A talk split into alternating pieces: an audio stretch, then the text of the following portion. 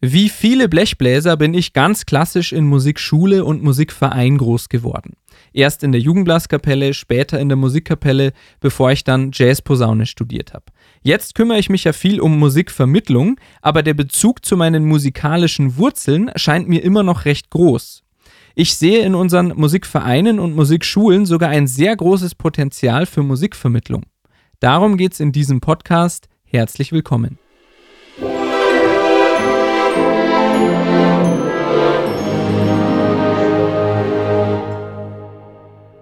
Musikvermittlung hat ja eigentlich das Ziel, Musik für möglichst viele Menschen greifbar zu machen. Diese Absicht krankt aber zum Teil daran, dass Musikvermittlung hauptsächlich über einzelne Institutionen stattfindet. Wer das Glück hat, im Dunstkreis eines Konzerthauses zu leben, wird wahrscheinlich auch von einem Musikvermittlungsangebot erreicht. Aber all die, die einen größeren Abstand zu Konzerthäusern haben, kommen äußerst selten in diesen Genuss. Und dieser Abstand ist nicht nur geografisch zu interpretieren, viele Angebote nimmt nur der wahr, der grundsätzlich Nähe zu Konzerthäusern sucht. Wer sich bereits für diese Konzertwelt interessiert. Auf der anderen Seite gibt es eine riesige Laienmusikszene, Musikvereine, Chöre, Blaskapellen, Jugendorchester und natürlich alle Musikschulen. Das alles sind wichtige Kulturträger. Deren Stellenwert für die Musikszene im Ganzen kann man gar nicht genug betonen. Die Öffentlichkeit sieht meistens nur die prominentesten Musikerinnen und Orchester. Aber die Ausbildung und Förderung der Profis von morgen passiert täglich in kleinen Musikschulen und Musikvereinen. Durch viel berufliches oder ehrenamtliches Engagement und durch viele Konzerte vor Ort. Für Musikvermittlung bedeutet das eine riesige Chance. Die Laienmusik erreicht nämlich eine ganz andere Publikumsschicht als Konzerthäuser.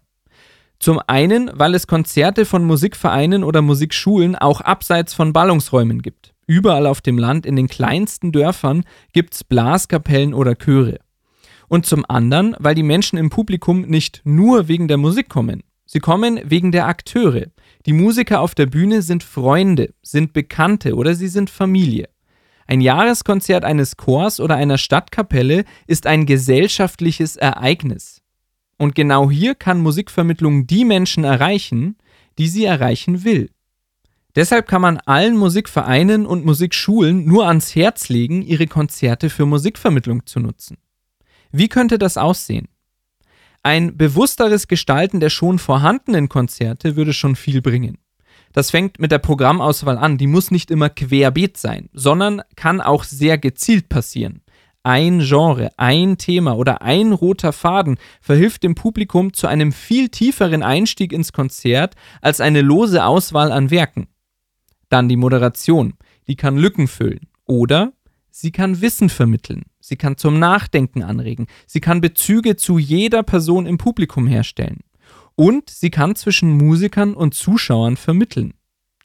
Die Gestaltung des Konzertraumes darf man auch nicht unterschätzen. Eine durchdachte, stimmige Beleuchtung zum Beispiel ändert schon sehr viel. Und grundsätzlich gilt, was bewusst ausgewählt und in Szene gesetzt wird, wirkt völlig anders als willkürlich zusammengestelltes. Schon allein deshalb, weil man sich bei der Selektion viel intensiver mit den Inhalten auseinandersetzt. Und wenn das passiert, spricht und spielt man anders. Die Situation für das Publikum ist eine ganz andere. Natürlich kann man noch weitergehen und Formate für bestimmte Zielgruppen entwickeln. Kinderkonzerte müssen nicht nur in Konzertsälen stattfinden. Ein regionales Projektorchester kann das auch auf die Beine stellen. Vielleicht in Kooperation mit einer Theatergruppe. Auch Musikerinnen eines symphonischen Blasorchesters können Schulbesuche machen. Sie können Instrumente oder Werke vorstellen oder auf eines ihrer Konzerte vorbereiten. Und Jugendorchester sind vielleicht auch ein größeres Zugpferd für Nachwuchsmusikanten als Erwachsene, weil sie alterstechnisch einfach näher dran sind. Ich leite ein überregionales Jugendblasorchester. Das setzt sich also aus Musikantinnen mehrerer Landkreise zusammen. Und wir haben zum Beispiel ein Konzert für alle Bläserklassenschüler aus diesen Landkreisen organisiert. Das ist natürlich ein tolles Gemeinschaftserlebnis, aber vor allem ist es für die Kinder ein richtungsweisendes Konzert.